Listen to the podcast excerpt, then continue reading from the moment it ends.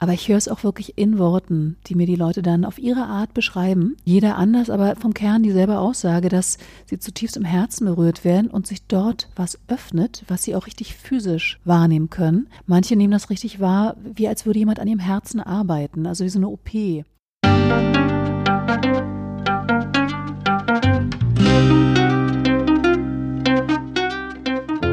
Schön, dass du wieder reinhörst begrüße dich ganz herzlich bei Ich, Wir, Alle, dem Podcast und Weggefährten mit Impulsen für Entwicklung.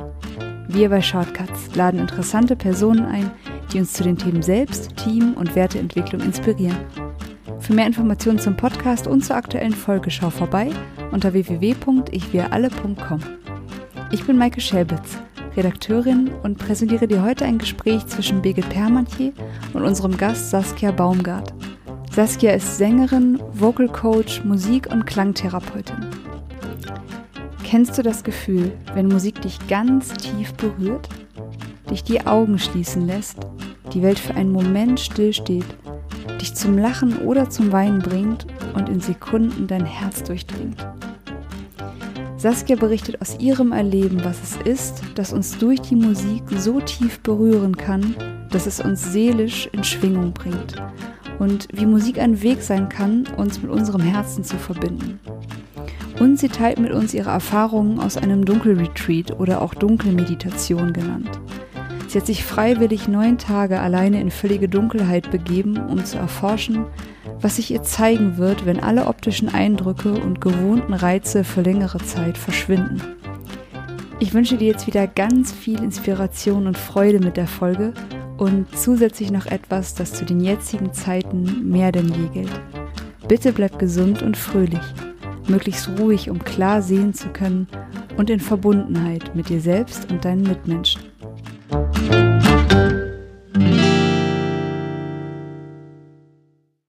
Liebe Saskia Baumgart, ich begrüße dich hier in unserem Podcast-Studio. Herzlich willkommen. Danke dir für die Einladung. Ich freue mich hier zu sein. Und ich freue mich auf unser Gespräch. Wer ist Saskia Baumgart? Saskia ist eine schamanisch inspirierte Sängerin und Musiktherapeutin und sie spielt mit den Facetten ihrer Stimme und auch mit diversen Klanginstrumenten und erschafft dabei magische Atmosphären. Mit einer Leichtigkeit und Tiefe versucht sie uns in einen tieferen Seinszustand zu führen wo wir verbunden sind in Einheit mit der ganzen Schöpfung. So heißt es auf diversen Texten, auf diversen Webpages, wo du auch gefeatured wirst. Ja, das ist so eine der Beschreibungen. Aber was sagst du selbst? Wer bist du, Saskia, und wie wurdest du, wer du bist? Hm. Also wer ich bin, das versuche ich immer noch rauszufinden. Das ist ein spannender Prozess. Das ist ein tolles Abenteuer, was ich sehr genieße und auch liebe, es hier zu sein und äh, mir mehr und mehr näher zu kommen. Und die Musik und speziell eben der Gesang und eine ganz besondere Art von Klang, der aus einer größeren inneren, auch musikalischen Freiheit kommt, hilft mir unheimlich dabei auf diesem Weg der Selbsterkenntnis und gleichzeitig lässt mich dieser besondere Klangraum eben auch immer mehr erkennen, was hier eigentlich so wirksam ist auf der Erde, sage ich mal, unter uns Menschen und Lebewesen. Man könnte sagen, so das große Ganze, was uns verbindet, kann sich ja da sehr stark mitteilen und abbilden. Und das ist es eigentlich, was ich so als die eigentliche Magie oder den wirklichen Zauber in der Musik, im Klang immer wieder erleben darf und woran ich mich nicht gewöhne. Also woran ich mich gewöhne, ist, dass ich dem vertrauen kann, dass ich dem mich immer mehr, immer tiefer hingeben kann, immer mehr loslassen und auf diesem Weg sozusagen meine Art von Musik auch immer mehr aufblühen lassen kann, weil ich mehr und mehr aus dem Kopf rausgehe und schaue, was kommt da eigentlich durch mich. Ne? Ich gebe mich da wirklich hin und das geht halt nicht, wenn ich zu viele Vorstellungen und Pläne und Strukturen im Kopf habe. Dann wird das eher verhindert. Und dennoch habe ich natürlich eine Ausbildung genossen und bin da auch sehr dankbar, mhm. dass die sehr früh losging. In einem Alter, äh, da war ich also wirklich drei. Noch zu DDR-Zeiten, da rannten die mhm. Talente-Scouts durch die mhm. Kindergärten. Ach was. ja. Mhm. Und ich fiel halt mit meiner schönen Stimme auf und habe daraufhin eine ziemlich umfangreiche, intensive Ausbildung bekommen für Gesang speziell. Ach, tatsächlich. Ab drei Jahren mhm. hat man schon gemerkt, dass da jemand Besonderes singt, ja. Mhm. Und wurde dann eben auch von da ab eben gefördert, gefordert, ausgebildet. mhm. aber war eben auch ab da auf der Bühne, also im ähm, Kinderfernsehen beim Sandmännchen habe ich gesungen. Wirklich? ja, ja. Hab da ganz scharfe Erinnerungen an so Studioaufnahmetouren und so.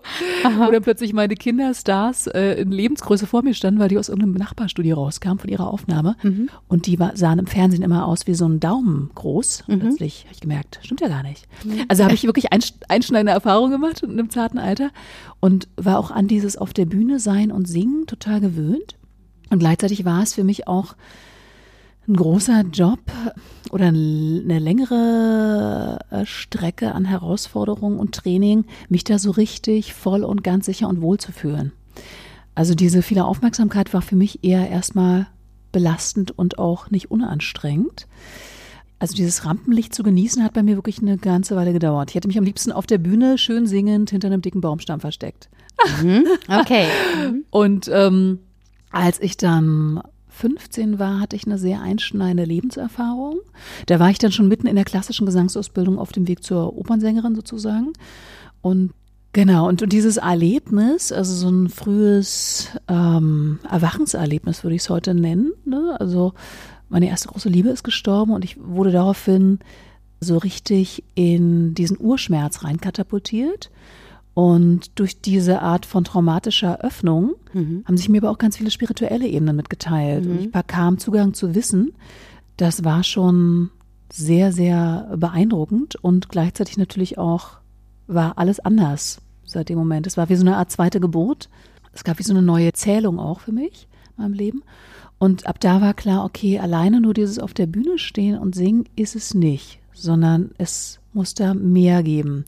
Und dann wurde auch dieser klassische Weg immer fragwürdiger, ob diese Klassikwelt wirklich die meine ist, weil ich auch immer parallel noch andere äh, künstlerische Projekte und Bands hatte, äh, wo sehr viel mehr Freigeist möglich war. Mhm. Und ich bin halt ein starker Freigeist und von daher habe ich mich äh, dann immer mehr auch in eine, ich sag mal, ganzheitlich spirituelle Richtung entwickelt. Mhm und habe gleichzeitig sehr viele verschiedene musikalische Richtungen auch ausprobiert, ausgelebt, also wirklich von Jazz über Pop, über psychedelischen Rock, äh, Elektrosound und und und. Und ja, durch meinen spirituellen und Persönlichkeitsentwicklungsweg, der eben sehr früh begonnen hat, mhm. auch eben äh, dadurch schlagartig ausgelöst, habe ich dann auch immer mehr mich äh, befasst mit der Frage, wo kommt eigentlich Musik her, beziehungsweise inwiefern ist die heilwirksam, weil ich eben in dieser Phase der Trauerverarbeitung eine ganz tolle Musiktherapeutin getroffen habe, Aha. die mir auch geholfen hat, vieles zu verstehen und anzunehmen. Mhm. Und durch diese spirituelle Öffnung gleichzeitig war klar, okay, es gibt dann ein grundlegendes Phänomen in der Klangwelt, in der Musik, im Gesang, was sich rational eben nicht erklären lässt mhm. und auch nicht emotional, sondern da gibt es mehr. Es ist sozusagen die transzendente Ebene. Man könnte auch sagen, da geht es in Richtung Frage nach dem Woher und Wohin, nach dem Sinn des Lebens und auch der, der Frage nach Gott, nach dem göttlichen Element sozusagen. Dann bin ich dem sozusagen immer mehr nachgegangen, wie so ein Forscher. Und ich könnte gar nicht sagen, was es war, was mich da geführt hat, aber ich wurde definitiv von einer bestimmten Instanz in mir aber auch über mich hinaus geführt, regelrecht an die Hand genommen und habe halt wirklich immer mehr auch wahre Wunder erlebt in meinem mhm, Leben, mhm. wo auch andere Leute gesagt haben, das kann ja eigentlich gar nicht sein. So, das musst du alles mal aufschreiben. Und ich habe auch immer gedacht, ja, ich hoffe, ich merke mir das alles. Gibt es irgendwann doch noch mal ein Buch von dir, parallel zu Podcasts und äh, CDs und so weiter. Also du hast ja jetzt schon sehr, sehr viele ähm, Aspekte, vielen Dank, ähm, mhm, ganz ja. von dir aus angesprochen. Also das Thema, was ich jetzt hier noch mal aufgenommen habe, ist auch die innere Freiheit, die dir die Art, wie du Musik machst, gibt und die dich auch immer mehr in die Freiheit führt. Dann haben wir das Thema der Wirksamkeit. Was wirkt da eigentlich? Du hast es jetzt gerade als eine transzendente Ebene beschrieben. Und da würde ich gerne mit dir noch mal so ein bisschen reinfühlen. Du bist ja als Musiktherapeutin in allen möglichen Kontexten tätig und eben auch künstlerisch tätig. Du trittst auf, ne, schon von Kindesbeinen an, wie wir gerade gehört haben. Aber gerade dieser therapeutische Raum, der ist ja ganz spannend, weil du ja wirklich Wirkungen erzeugst. Du arbeitest mit Koma-Patienten und auch mit Sterbenden. Ähm, vielleicht magst du mal etwas davon, von dieser Arbeit erzählen und auch als Beispiele, was wirkt da eigentlich? Was kommt da jetzt gerade hoch, wenn ich dich frage, was ist da ein Beispiel, was diese Wirkung veranschaulicht? Ich muss dazu sagen, ich arbeite ja nicht nur im Sterbe- und Koma-Bereich, sondern eben auch in allen möglichen anderen Bereichen, also auch in der Klinik mit Menschen, die vor allem Depressionen haben und auch mit Leuten, die sozusagen psychisch als ja quasi normal angepasst oder stabil wirken oder es vielleicht sogar sind. Mm, also auch im unterrichtenden und coachenden Kontext. Und ich kann eigentlich in all diesen Bereichen sagen, dass in der Art, wie ich an die Sache rangehe, auch auf der Bühne, wird tatsächlich vor allem das Herz berührt, ganz offensichtlich, weil das ist es, was ich am meisten auch zurückbekomme als Feedback. Ich sehe es, ich spüre es, aber ich höre es auch wirklich in Worten, die mir die Leute dann auf ihre Art beschreiben. Jeder anders, aber vom Kern dieselbe Aussage, dass sie zutiefst im Herzen berührt werden und sich dort was öffnet, was sie auch richtig physisch wahrnehmen können. Manche nehmen das richtig wahr, wie als würde jemand an ihrem Herzen arbeiten, also wie so eine OP und auch bestimmte Symptome, die dann verschwinden. Plötzlich sind die weg und sie wissen gar nicht warum und wieso. Und ich habe es auch schon erlebt, dass in einem Konzert jemand, also äh, ein Beispiel von vielen, äh, wirklich plötzlich enorm Stress bekommen hat, richtig, sein ganzer Körper fing an zu hämmern und zu arbeiten und er konnte sich das gar nicht erklären, es war ihm regelrecht unheimlich. Und irgendwann war das aber gut, war das weg. Mhm. Und ähm, also wie so ein Erstverschlimmerungsphänomen, würde man in der Naturheilkunde sagen. Ne? Mhm. Und auch im Bereich mit den Sterbenden im Hospiz, auch mit den Kindern, die eben lebensverkürzende Krankheiten haben, sagt man dann, ne? Auch im Bereich mit Wachkummerpatienten und so. Es ist klar, dass da was berührt wird, was zutiefst die Seele in Schwingung bringt, mhm. wie auch immer wir die jetzt definieren, aber da ist was, was durchdringt und zwar jenseits aller Grenzen des Intellekts, der kognitiven Ausbildung oder des, des geistigen Levels oder auch unabhängig vom Bewusstseinszustand. Ne? Also mhm. jemand im Wachkoma ist in einem anderen Zustand als jemand, der gerade auch mental quasi normaler aktiv ist. Ein Kind äh, ist in einem anderen Zustand und so weiter. Und dennoch gibt es da was Universelles, was durchdringt, was sozusagen durchgeht direkt zum Ziel und was eben auch bei einem Sterbenden total ankommt, selbst wenn der ansonsten schon ganz weit weg zu sein scheint. Mhm. Das Ohr ist ja auch tatsächlich das Organ, was als letztes abschaltet. Mhm. Das mhm. heißt, selbst wenn derjenige sonst scheinbar schwer oder gar nicht mehr erreichbar ist, über diesen Kanal passiert in der Regel eine ganze Menge. Mhm. Okay, mhm. du hast das gerade beschrieben äh, mit diesem Mann, der so vollkommen in Schwingung versetzt worden ist, rein körperlich, und dann irgendwann hat sich etwas gelöst. Das heißt, da mhm. gibt's ja in irgendeiner Weise passiert da sowas wie eine Resonanz. Du spielst aus einem inneren Raum heraus mhm. oder lässt dich führen, so wie du das sagst, und dann erreicht das, was durch dich hindurchgeht, in irgendeiner Weise etwas, was in dem mhm. anderen äh, zum Vibrieren kommt. Ist das so gut ja. ausgedrückt? Mhm. Ähm, wenn wir da noch mal so tiefer reingehen, beschreib mir doch mal diesen Zustand. Also du sagst ja selbst, du hörst es über das Feedback der Leute, dass da etwas wirkt, aber wie ist es denn dann eigentlich in dir? Du spürst ja auch, dass irgendetwas passiert. Hm. Magst du dich mal mit solchen Momenten verbinden, wo du das ähm, auch selber wahrnimmst, dass da jetzt etwas durch dich hindurchgeht und was passiert denn da eigentlich? Das ist eine sehr gute Frage und danke, dass du mich nochmal so zum Punkt bringst. Ich bin natürlich für mich erstmal die wichtigste rückmeldende Instanz, die wichtigste Kontrollinstanz, auch wenn ich sehr auf Kontrolle verzichten muss der mentalen Art, aber ich habe eine andere höhere Kontrollinstanz, die dann mit mir arbeitet und das fühlt sich eben auch so an, als wäre das nicht nur in mir, sondern auch um mich und über mich hinausgehend da und würde mich führen. Also es ist sozusagen so, ich, wenn ich mich öffne und sozusagen diesen Klang, diesen Gesang aus mir rauslasse, ist das ein Moment von größter Hingabe. Und ich spüre dann unmittelbar eine sehr, sehr starke Art von Liebe. Und die ist sehr umfassend und sehr, die hat fast eine Neutralität. Die ist also nicht persönlich, sondern das ist wirklich was, was ich, was total umarmt und was sich ausbreitet wie so eine Welle. Und mich immer mehr erfasst, auch den Raum immer mehr erfasst und auch die Menschen, die darin sich befinden. Und je länger wir zusammen schwingen, desto tiefer sinkt das ein.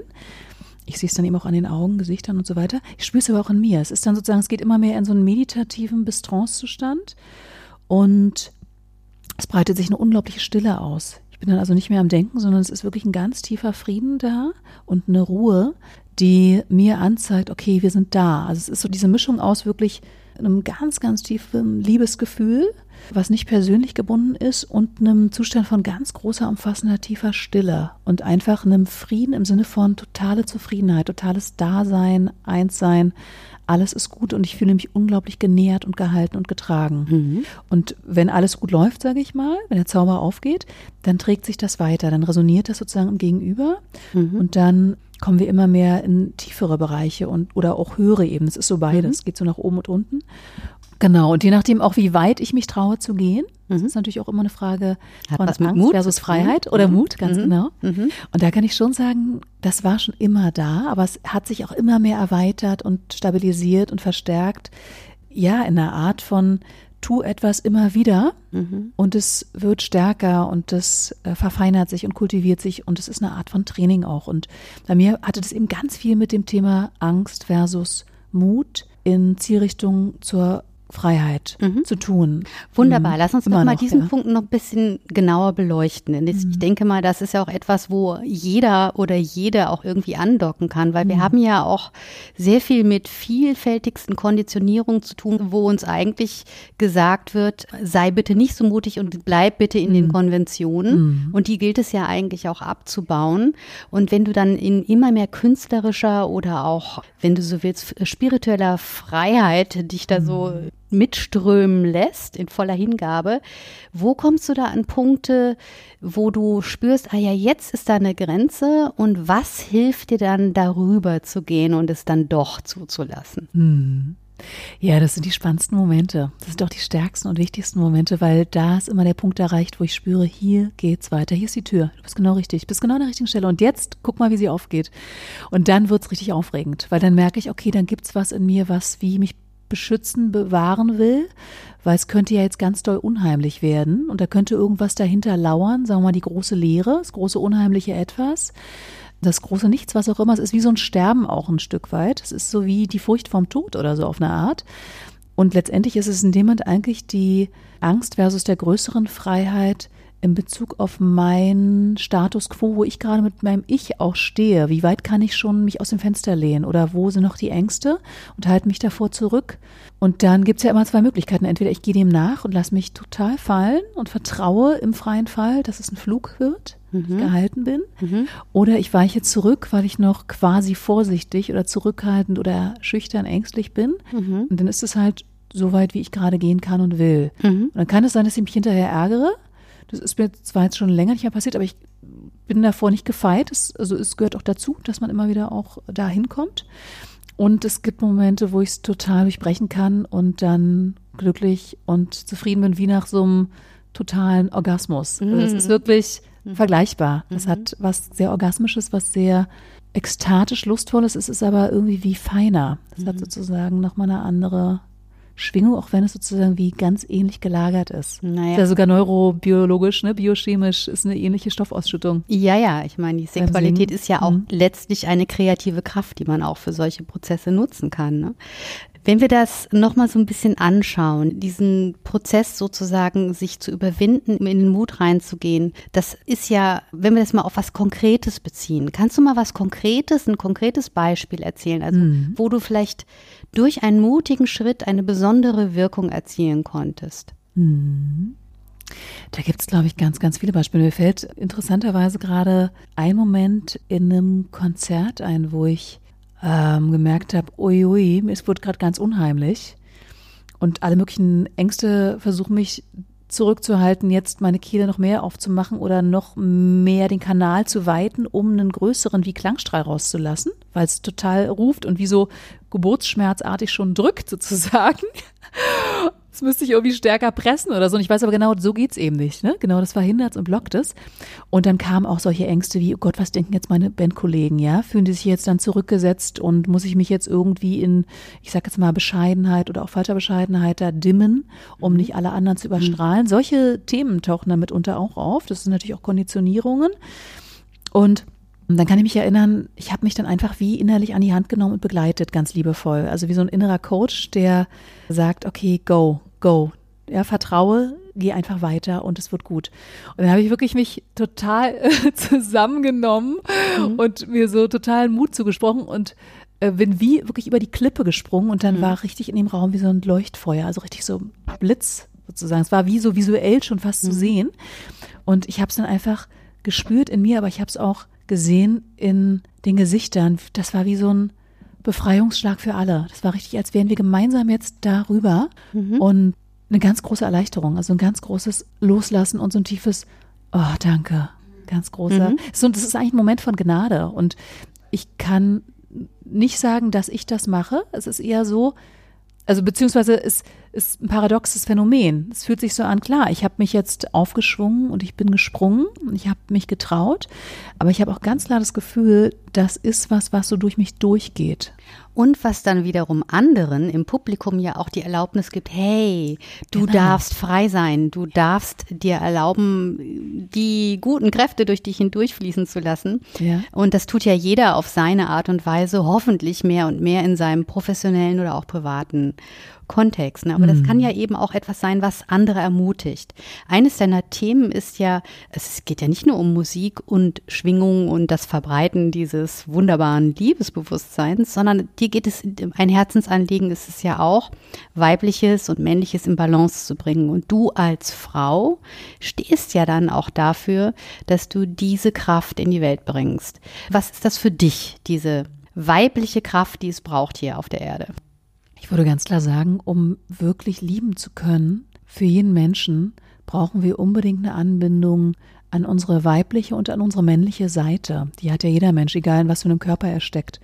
Und da das Weibliche sehr stark vernetzt ist auf dieser empathischen Ebene, daher auch diese kommunikativen Fähigkeiten besonders entwickelt hat, gibt es da ein großes Talent, sage ich mal, über das Herz zu wirken. Das kann theoretisch auch jeder Mann, nur ist es bei Frauen irgendwie stärker präsent, das Potenzial ist weiterentwickelt. Bei Männern ist es auch aufgrund der Konditionierung wie zurückgehaltener mhm. und deshalb weniger entwickelt in der Regel, ja, oder auch mehr unterdrückt. So wie bei Frauen auch die Sexualität stärker unterdrückt wurde, ja. Also das ist ja irgendwie auch vice versa oder irgendwie komplementär. Und das ist das große Drama, mhm. weil dadurch sind wir alle eigentlich liebesbehindert. Mhm. Und um da jetzt in eine größere Balance zu kommen und in eine größere Liebesfähigkeit, die notwendig ist, um wirklich diesen Frieden, diesen inneren zu finden und mit dem anderen auch in Frieden kommen zu können und in der Welt Frieden zu schaffen, braucht es halt sehr viel mehr von dieser weiblichen Energie, dieser weiblichen Präsenz und dieser weiblichen Intelligenz mhm. bzw. Weisheit, die vor allem über das Herz wirkt. Diese Herzensweisheit. Und auch als Grundlage für eine wirkliche reife Spiritualität, die mhm. nicht an Dogmen, Religionen oder irgendwas geknüpft ist und dadurch schon wieder eingeschränkt und limitiert im Geist. Und da haben Frauen jetzt einfach gerade global diesen großen Job, all ihren Mut zusammenzunehmen und trotz aller Restriktionen und Unterdrückungsmechanismen aufzustehen, sich weiter aufzurichten, den Mut zu haben, nach vorne zu gehen, zu sprechen, ihre Stimme wirklich zu erheben, mhm. sich zu zeigen, dieses Risiko einzugehen, trotz aller Bedrohung auch von außen und ein Stück weit die Männer damit auch an die Hand zu nehmen und ihnen was zu zeigen, mhm. sie auch darin zu unterrichten. Das ist wirklich wie momentan müssen die Männer einfach ganz viel von den Frauen lernen, gerade in dieser Hinsicht und dürfen auch zuhören lernen, mhm. genau dafür. Also dieses Empfangen, ne? Mhm, genau. Diese weibliche Qualität mhm. des Empfangens, des Empfänglichwerdens, des empathisch sein Könnens, sich miteinander verbinden, in der Friedfertigkeit, in der größeren Egofreiheit und äh, auch Fürsorge füreinander, eine größere Demut eigentlich, eine wahrhaftige. Das alles ist jetzt auch gefordert, mehr von der männlichen Seite zu kultivieren, also quasi die innere weibliche Qualität zu entdecken und in Anspruch zu nehmen, auch als Potenzial im Mann. Mhm, genau. Also Frauen haben das per se ein bisschen mehr wahrscheinlich, weil sie auch mehr an die Erde, an das Mütterliche angedockt sind und dass da ähm, sozusagen das Herz schon ein bisschen geöffneter ist. Und du sagst ja auch sehr stark, und das ist ja auch deine, eine deiner Aufgaben, dass sich das über die Stimme transportieren kann. Ja, was gibt es denn für dich für Hinweise, wie Frauen und natürlich auch Männer ihre Stimme mehr nutzen können, um einfach auch Stimmung zu erzeugen und bewusster mit der Stimme auch in eine positive, liebevolle Richtung zu führen? Also mein einerseits Wissen und andererseits meine praktische Erfahrung durch das Arbeiten damit, gerade auch aus vielen Gesangs- und Stimmcoaching-Unterrichts schon, kann ich sagen, es braucht erstmal wirklich ein tieferes in sich ankommen im eigenen Körper. ne? eine stärkere eigene Verkörperung, um aus dieser mentalen Abspaltung rauszukommen, die ja bewirkt hat, dass viele Menschen sich absolut fremd geworden sind, sehr Mhm. entwurzelt von der Erde einerseits, von sich selbst andererseits, von ihren eigenen Gefühlen, da wenig Kontakt haben, sich schlecht spüren und dementsprechend auch äh, schlecht in Kontakt sein können mit dem Leben, mit der Lebendigkeit, mit all dem, was es so mit sich bringt, Kreativität, Sinnlichkeit, Spiritualität, äh, eine Lebensliebe grundsätzlich. Das heißt, also ich mache wirklich Körperarbeit mit den Leuten, arbeite mit dem Atem, um den Atem wieder zu vertiefen, mehr anzubinden auf eine natürliche Art. Das bedeutet auch immer eine größere Entschleunigung und ein Ankern in der inneren Ruhe, wo ja bekanntlich die Kraft liegt Mhm. Um die dann eben stärker wahrzunehmen, zu aktivieren und in den Ausdruck zu bringen, also raus. Und dieser Job, also vom Körper sozusagen, in den Ausdruck läuft tatsächlich über die Mitte, also über das Herz. Ne? Wenn dieses Kraftzentrum im Bauch gelagert ist, was ja auch viele Energiearbeitstraditionen aus Fernost und so weiter Para. Mhm. genauso bestätigen, Tantiem und Genau. so. Mhm. ist ja zwischen Kehle und Mund, aus dem dann die Stimme primär rauskommt, ist ja einfach mal das Herzzentrum. Und da ist ja auch jetzt dank der Neurowissenschaften nachweislich die Weisheit tatsächlich zu Hause. Das heißt, eine Herzensintelligenz ist real und nicht nur metaphorisch, nicht nur poetisch, existent. Und das alles wird dann quasi transformiert durch den Kehlkopf, gebündelt, durchgegeben als Information, die sich über den Klang nach außen hin mitteilt und verstanden werden kann. Okay, wenn ich das jetzt so höre, versuche ich mal jetzt in diesem Moment, also ganz praktisch, ne? Ich versuche also, mich mit meinem Herzen zu verbinden und versuche, meine Stimme aus dem Herzen heraus den Körper nicht vergessen. lang, ja, den Körper, naja, das Herz ist ja irgendwie schon im, nah dran am Körper. Ja, ja. Was ich vorher meinte, ist dieses das Zentrum Mhm. der Kraft, das Zentrum des, der Stimme, das Zentrum des Ichs auch. Die Japaner sagen ja auch, Sitz der Seele, ist tatsächlich im Bauch. Mhm. Ne? Ja. Ist ja auch unser Bauchhirn ähm, und die Verarbeitung der Emotionen. Und da müssen wir erstmal grundsätzlich hin, um auch in die Erdung zu kommen und in die Zentrierung, also Halt in uns zu finden, Selbstvertrauen, Selbstbewusstsein und selbst zu spüren. Sozusagen die Basisfront, ne? Oder das Basisfundament. Und wenn ich dort mich stabil und sicher zu Hause beheimatet fühle, dann kann ich es mir leisten, von dort aus durch das Herz noch mehr durch die oberen Bereiche, Zentren, auch der geistigen Verschaltung oder auch der intellektuellen Verarbeitung und äh, Umformung in Sprache rauszugehen.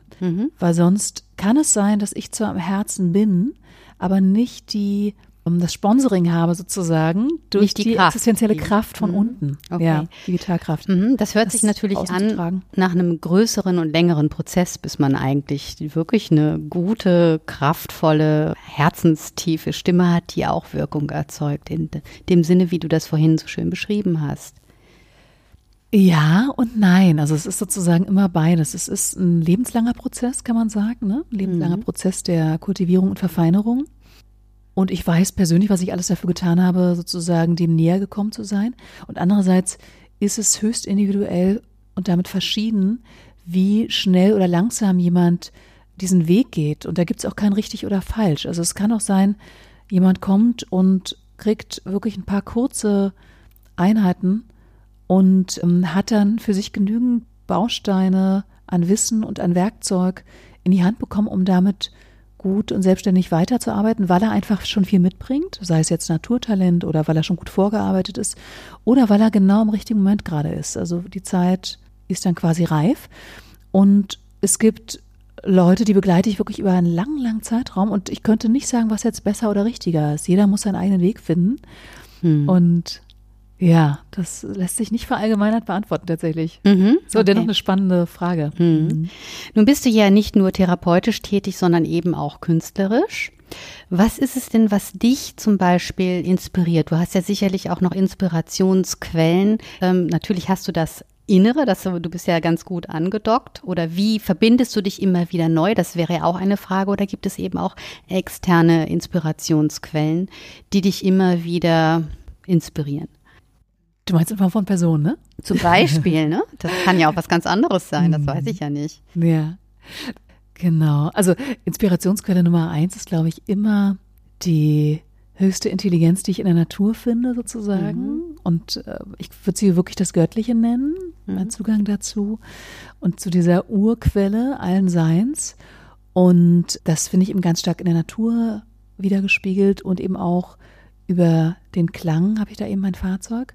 Und wenn es jetzt um menschliche Inspirationsquellen geht, habe ich schon sehr früh in meinem Leben, schon als sozusagen ganz junger Teenager herausgefunden, dass ich sehr schwärme und sehr in Liebe bin mit solchen Menschen wie Gandhi, Martin Luther King.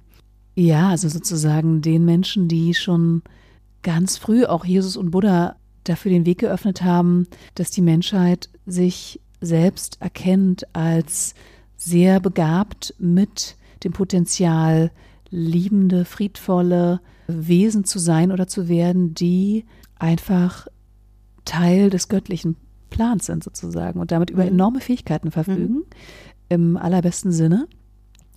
Und weiterführend hat mich dann im spirituellen Bereich Osho sehr inspiriert, ein mhm. spiritueller Meister aus Indien, der aber auch in den Westen gegangen ist. Und dann auch Ramana Maharshi, mhm. der noch früher da war sozusagen und Menschen sehr berührt und inspiriert hat. Ähm, Muji auch, ein weiterer Satsang-Lehrer, auch Schüler eines Schülers von Ramana Maharshi, aber auch Angelina Jolie, mhm. Hollywood-Schauspielerin und äh, Menschenrechtsaktivistin, UN-Sonderbotschafterin, ist für mich wirklich sehr, sehr inspirierend. Oh, mhm. sehr beeindruckend. Schön, dass sie da ist. ähm, und weil sie auch ein Beispiel dafür ist, wie man sozusagen die Künste verbinden kann mit dem Engagement für Menschenrechte, für Lebensrechte und so weiter. Mhm. Äh, für die höhere Sache sozusagen, jenseits des Entertainments. Dann im Musikalischen bin ich zutiefst verbunden und dankbar Lisa Girard von Dead Can Dance, mhm. die für mich auch so eine singende Priesterin ist, sagt sie auch ganz klar selber, weil sie eben diese, mhm. diese spirituelle Anbindung ähm, hat und auch fühlt, während sie singt. Marie Beune, mhm. eine norwegische Sängerin, die Sami, also zum Volk der Sami gehört, eine indigene mhm. Verbindung hat. Mhm.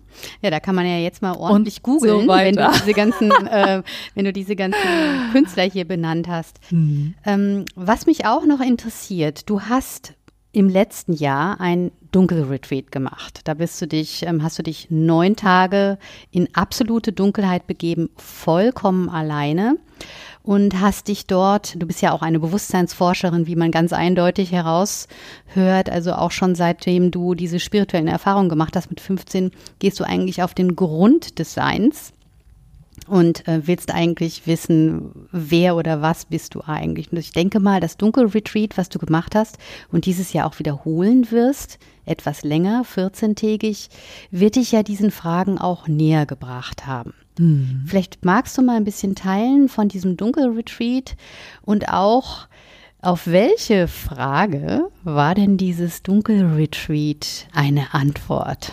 Das Dunkelretreat, das wiederhole ich jetzt übrigens genau zwei Jahre später wieder und mache es länger, dann diesmal zwei Wochen und werde es, glaube ich, auch so fortführen. War für mich eine ganz großartige Chance und Gelegenheit, einfach nochmal tiefer einzutauchen, wirklich ins Sein, ins Dasein, ins Leben, in mich selbst, in den Spirit und in dieses Alleinsein, weil das ist ja im wahrsten Sinne des Wortes ein Alleinsein im Sinne von Freisein von allen möglichen Außenreizen und auch von Kontakt mit anderen Menschen, mhm. Dingen, Tätigkeiten. Genau, vielleicht noch um die Rahmenbedingungen ein bisschen, weil das äh, viele wissen ja gar nicht, was das heißt. Mhm. Kannst du das mal ein bisschen schildern in mhm. kurzen Stichworten, was die Rahmenbedingungen eines solchen Retreats Man sitzt sind? im Prinzip die ganze Zeit 24 Stunden und länger, in meinem Fall eben neun Tage und Nächte, in einem absolut lichtabgeschirmten, also komplett dunklen Raum. Man sieht also wirklich die ganze Zeit nichts, keine Hand vor Augen bis eben bestimmte Phänomene auftauchen und man dann plötzlich doch sehen kann, aber das ist eben nicht das normale Sehen. Das wird als Cinema Lights auch von den Forschern beschrieben, weil das mhm. ist gut erforscht, dass das grundsätzlich auftritt, bei jedem Menschen aber in einem unterschiedlichen Rhythmus. Geht zurück auf die Tradition der Mystiker, also spirituell Suchende, die frei von religiösen Kontexten sich auf die Suche gemacht haben nach sich selbst, nach äh, dem Sinn des Lebens nach Gott, wie auch immer. Und dafür sind sie in die Höhlen gegangen. Da mhm. gibt es also ganz viele Höhlen im Himalaya, die teilweise immer noch belegt sind sozusagen, aber auch in allen möglichen anderen Ländern. Auch äh, in Griechenland, in Israel habe ich das gesehen. Ja, und man besinnt sich wirklich auf sich selbst, versucht in diese innere Stille zu finden oder man geht automatisch dorthin. Ich habe es zumindest so erlebt. Jeder macht natürlich eine andere Erfahrung, auch je nachdem, wo Mensch sich halt aufhält im Innern wie viel man schon auch an Vorerfahrung in dem Bereich gemacht hat. Bei mir war es halt, ich hatte jetzt, ich hatte zwar Respekt, aber keine Angst, weil ich hatte schon sehr viele extreme Erfahrungen in der Richtung gemacht. Ich war schon allein in der Wüste wochenlang im Dschungel und, und, und, in der Steppe. Also habe schon alle möglichen Alleinseinsräume aufgesucht und habe mich allen möglichen Ängsten dementsprechend auch schon gestellt, was mich natürlich enorm befreit hat und mir auch grundsätzlich ein tieferes Vertrauen gegeben hat, dass ich auch das gut packen kann und nicht zwangsläufig verrückt werde, wie die meisten Menschen immer denken, wenn sie davon hören. Ja, das ja? ist zum Beispiel eine Fantasie, die man da haben kann, ne? weil ja, es ja, ja, keine keinerlei Rückmeldungen gibt, mehr vom Körper, von den Sinnen irgendwann, mhm. wenn du da auch vor allen Dingen in Stille meditierst. Da kannst du ja auch schon auch unter Umständen daran zweifeln, was ist denn jetzt eigentlich noch real? Mhm. ja. Genau. Das Bezugssystem ändert sich einfach, ne? mhm. ne? Und dennoch hatte ich die ganze Zeit über einen interessanten, gut geerdeten Kontakt. Also ich hatte damit interessanterweise gar keine Probleme jetzt mit dem Thema Orientierung, Orientierungslosigkeit. Mhm. Ne? Es gab sehr interessante Phänomene. Erzähl mal, was diese Lichter hast du gerade schon mhm. angedeutet. Was hast du denn da wahrgenommen, gesehen, was auch immer? Also zum Beispiel habe ich relativ schnell diese Phänomene gehabt, die man normalerweise erst nach einer gewissen Zeit hat. Das ging bei mir also wirklich sofort los und mit einer solchen Urgewalt, dass ich es erstmal kurz auch wieder abschalten musste, weil ich wollte erstmal in Ruhe ankommen. Mir war das sozusagen zu stark, zu überwältigen, gleich sofort beim ersten Drinsein in der Dunkelheit. Äh, da gab es direkt so ein Erschrecken, weil neben mir ist tatsächlich eine Gestalt aufgetaucht, ziemlich dicht neben mir und die war das hört sich jetzt kurios an, aber dunkler als die Dunkelheit, deswegen konnte ich sie wahrnehmen. Das war das eine und es war mir jetzt einfach zu dicht in dem Moment. Und da habe ich sofort gesagt, okay, stopp verschwand tatsächlich sofort. Und das Gegenstück dazu war, ich habe einen bestimmten Poncho aus Kolumbien, der mich in vielen ähm, schamanischen Zeremonien begleitet hat, im Amazonas und überall auf der Welt. Und den hatte ich dabei und äh, habe mir den dann irgendwie so umgelegt, weil mir, glaube ich, kühl wurde oder irgendwas, auch einfach, um mich gemütlicher, sicherer zu fühlen. Ich hatte aber keine Angst oder so. Es war einfach so ein Reflex, so intuitiv geführt. Und plötzlich fing der an, tatsächlich zu leuchten. Mhm. Und zwar nicht der ganze Umhang, mhm. sondern von diesem Poncho, den ich ja nicht sehen konnte, ging ein Licht aus, was sehr gezielt wirkte. Also mhm. es war wie so ein gebündeltes Licht. Und das habe ich noch nie gesehen. Das war wirklich, das kann ich gar nicht beschreiben in technischen Termini oder so. Das kann man irgendwie nicht mit irdischen Begriffen analog äh, erklären, aber es war eindeutig ein ganz intensives Licht mit so einer leicht bläulichen Färbung. Und da hatte ich dann zum Beispiel, das war mir jetzt nicht direkt zu viel. Es war zwar auch irgendwie unheimlich, aber es war jetzt nicht so erschreckend wie dieser, wie Personenschatten vorher. Und dann habe ich das einfach bestaunt, habe es auf mich wirken lassen und da verschwand es wieder. Und es tauchte immer auf, wenn ich diesen Umhang genommen habe. Ich habe ihn bewusst nicht oft zur Hand genommen, Mhm. Aber immer dann, und, das, und dieses Licht war immer das gleiche, aber es hat sich angefangen zu verändern und irgendwann fing es an, auch sich hin und her zu bewegen. Also wirklich wie so ein, wie ein Wesen, was sich fast so ein bisschen vor mir versteckt oder mit mir spielt. Mhm. Also auch irgendwie ganz liebevoll und neckisch teilweise, manchmal aber auch sehr imposant, holy sozusagen, ja, so mhm. eher heilig wirkt im Sinne von, ähm, ja, so eine Andacht kam da auf in mir als Gefühl. Und dann habe ich aber auch ganze Visionen nicht nur gesehen, sondern ich war mittendrin. Also ich konnte wirklich in 5D, kann man schon sagen, da interagieren. Teilweise in Szenerien, wo ich mich gefragt habe, wie bin ich denn hierher geraten? Mhm. Was ist das zum Beispiel? Zum Beispiel war ich mitten, also wie in diesem Haus, in dem ich mich tatsächlich befunden habe. Nur das Haus sah älter aus, also wie das gleiche Gebäude, nur in einem älteren Zustand. Und ich wusste sofort, in welchen Zeiträumen das war. Es war einmal 1910 eine Szenerie, einmal in den 70er Jahren. Mhm. Und die Personen, die da noch drin waren, die sind auch wie mich, durch mich durchgelaufen. Ich war sozusagen da wie ein Besucher, aber die konnten mich offenbar nicht wahrnehmen. Ich konnte dort aber alles wahrnehmen. Sehr detailliert, zum Beispiel auch die Tapetenstruktur. Die habe ich mir auch gemerkt. Mhm. Das war das Haus, in dem du real das. Äh, war ich der Meinung. Was? Und habe dann mhm. später die, mhm. die äh, Leiterin des Hauses darauf angesprochen. Und sie hat mhm. gesagt, sie hat sich, weil sie das so oft schon von Dunkelretreat-Teilnehmern gehört hat, auch dieses Phänomen mit der Tapetenbeschreibung. Es ist ja wie man, man merkt sich was, mhm. um mhm. da einen Aufhänger zu haben. Mhm. Und sie hat gesagt, weil das so gehäuft aufgetreten ist, hat sie mal recherchiert zu der Geschichte des Hauses und hat rausgefunden, in dieser Zeit, wo ich war, in den 70er Jahren und 1910, gab es dieses Haus nicht. Da stand ein Stallgebäude, mhm. ein offenes. Das ist halt die Frage, wo findet man sich da eigentlich? Was ist das? Ist das eine Parallelwelt ja, oder wie auch immer? Ist ja sehr mysteriös. Absolut. Mhm. Und ich habe zum Beispiel auch zwei Erfahrungen noch gemacht, wo ich eben auch in diesem komplett anderen Zeitraumkontinuum war. aber mit, mit allen Sinnen hören, sehen, fühlen, riechen und so weiter schmecken konnte. Das war einmal, wo ich ganz klar das Gefühl hatte, das ist ein früheres Leben. Also wo ich auch schon wie Vorinformationen hatte, aber direkt mit diesem Leben in Verbindung steht, also wo eine Art von Wissensinformationstransfer stattfindet durch die Zeiten hindurch, was auch eine Relevanz hat für mein heutiges So und Hiersein oder Tun. Und in dem anderen Fall ging es um eine Art von Zurückreisen in mein Initialtrauma. In Mhm. diesem Leben also. Du meinst die Zeit, als du 15 Jahre alt Mhm, war, Genau. warst, ja? Und Mhm. ich habe quasi diesen ganzen Prozess nochmal durchlaufen können. Mhm. Zeitlich verknappt, aber es hatte eine Intensität, die hat mich teilweise so umgehauen, dass ich dann wirklich sehr stark mit mir selbst arbeiten musste, um das auszuhalten, emotional, weil ich war ja vollkommen auf mich selbst gestellt und auch um es abzuschließen. Also Es war wie so eine Art Zurückreisen, wie so eine Art traumatherapeutischer Moment, Mhm. Traumaheilungsmoment, um nochmal auf einer tieferen Ebene damit in eine Heilung, in den Frieden zu kommen. Und das war wirklich ganz harte Arbeit. Es war unglaublich schwer und es war andererseits wunder, wunderschön. Es war ein großes Geschenk, ein großer Segen auch, weil natürlich in dem Moment klar ist, es ist tatsächlich so, dass das äh, Zeit, Mhm. die Konstruktion von Zeit, die wir haben, die ist halt wirklich, auch wie die Quantenphysiker inzwischen schon herausgefunden haben, ist halt ein Versuch, das darzustellen, was eigentlich viel multidimensionaler ist und wozu wir auch Zugang haben in besonderen Momenten.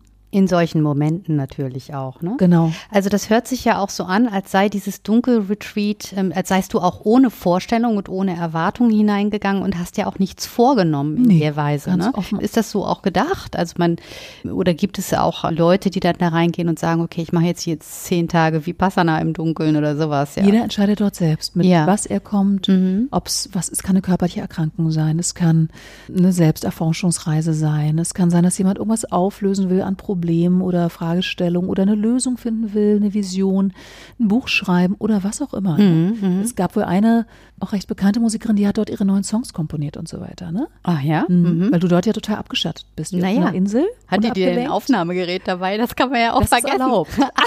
ich hatte er wusste keins dabei, aber sie hatte wohl eins dabei und auch diejenige, die das Buch geschrieben hat. Ja, ja. Ach so. Die waren ja. dann jeweils fertig mit ihren äh, Projekten. Ja, das, ähm, ne, nicht, dass die Ideen alle wegflutschten. so ungefähr. Das war aber nicht mein Ansatz. Und ich habe übrigens noch, also auch ein ganz hochspannendes Phänomen noch erlebt. Ich hatte relativ am Anfang meiner Zeit dort plötzlich Rückenschmerzen, was ich sonst nie habe. An einer bestimmten Stelle. Und ich habe gedacht, uiui, machst mal ein paar Rückenübungen. Das kommt bestimmt, ne? Rationalisier, rationalisier vom vielen Rumsitzen. Ich bin sonst sehr viel in Bewegung. Da habe ich ja nur noch mehr oder weniger statisch rumgelegen, rumgesessen oder maximal rumgestanden. Und mein Kopf hat sofort gesagt, ja, du bewegst dich zu wenig, mach ein paar Rückenübungen, dann wird das besser äh, wollte ich gerade anfangen, die Rückenübung zu machen. Und dann sagt, wie so eine höhere äh, Selbstinstanz in mir, kannst du lassen mit den Rückenübungen. Befass dich einfach mal mit dem, was dahinter steckt. Geh mal dorthin, wo es weh tut. Habe ich das gemacht und sofort kam Information. Woher dieser Schmerz kommt, was dahinter für ein Thema liegt. Das war auch was aus meiner Kindheit tatsächlich. Und was sich natürlich auch bis heute irgendwo fortgesetzt hat. Und dann habe ich, konnte ich sozusagen mit dieser höchsten Aufmerksamkeit und dieser liebevollen Zuwendung und auch dieser Energie, die dann dorthin fließt, tatsächlich das ganz schnell auflösen.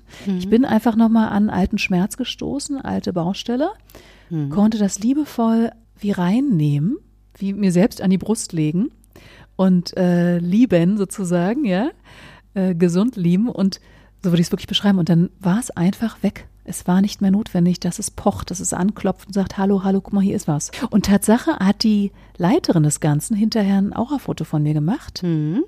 nach dieser Kilian-Fotografie, ne?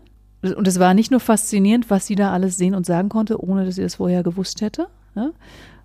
sondern sie wusste ja vor allem auch nicht, was mir da widerfahren ist, hat sie gar nicht erzählt. Und sie hat gesagt, oh, in dem und dem Bereich findet bei dir gerade ein Heilungsprozess statt. Und es war genau dieser Bereich. Das konnte sie anhand dieses Aurafotos sehen und Ah, sagen. das Dann habe ich ihr die Geschichte erzählt, ja. Ja, das ist ja interessant. Also, was du dort wieder gemacht hast, ist eine Parallelität zu deiner Arbeit. Du hast dich da total von innen heraus führen lassen durch diesen Prozess, ja. Das sind zwei Parallelen, würdest du auch sagen, ne? Mhm. Würdest du sagen, dass das auch dazu beigetragen hat, dass du dich noch mehr verbinden kannst mit dieser inneren Führung? Das hört sich so ein bisschen so Mhm. Ja. an. Und Definitiv. Braucht es eigentlich ein, solche radikalen ähm, Uhren. Retreats und äh, oder geht das auch in der U-Bahn? das ist das Ziel.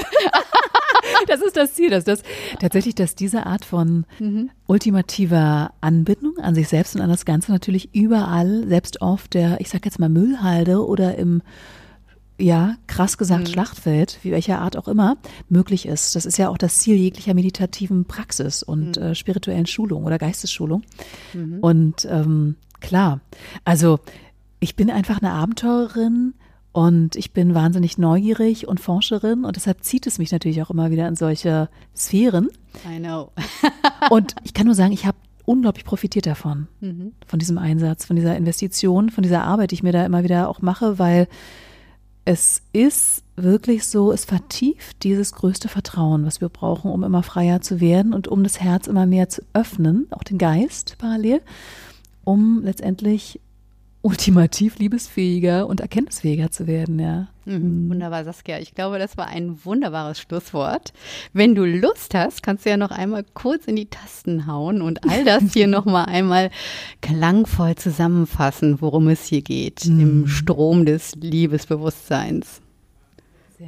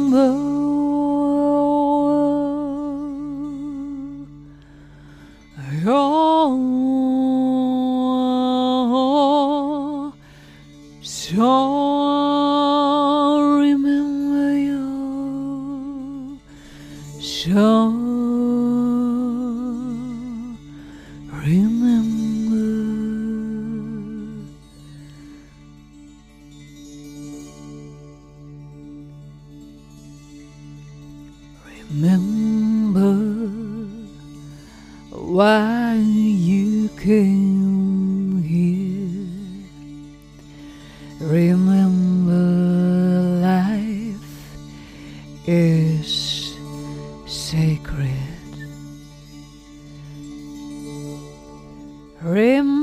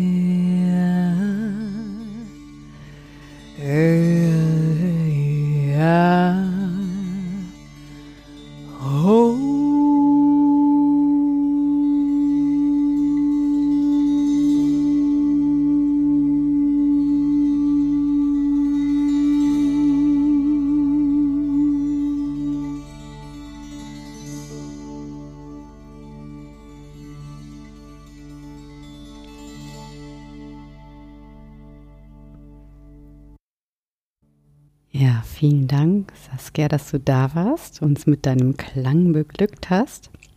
Und ich habe jetzt gerade auch wirklich gemerkt, wie das so, wie ich deine Stimme wirklich ganz tief innen höre und nicht von außen, sondern wirklich innen. Sehr, sehr schön. Vielen Dank. Danke dir, liebe Birgit, für deine wunderbaren Fragen und dein wunderbares Dasein, dass du mir die Gelegenheit auch gibst, ne? Mhm. zu teilen. Sehr gern. Bis bald. Bald. Das war eine Folge von Ich, wir alle, dem Podcast und Weggefährten mit Impulsen für Entwicklung.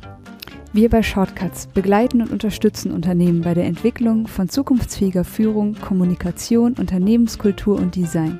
Mehr Infos zu unseren Angeboten, zum Podcast und der aktuellen Folge findest du unter www.ichwiralle.com. Wir freuen uns über dein Feedback zur Folge und deine Bewertung des Podcasts bei iTunes. Bitte stell uns gerne Fragen zum Podcast und mach Vorschläge für Themen und Interviewpartner, die dich interessieren würden. Und zu guter Letzt, schau gerne bei uns in Berlin-Kreuzberg vorbei. Wir lieben Besuch.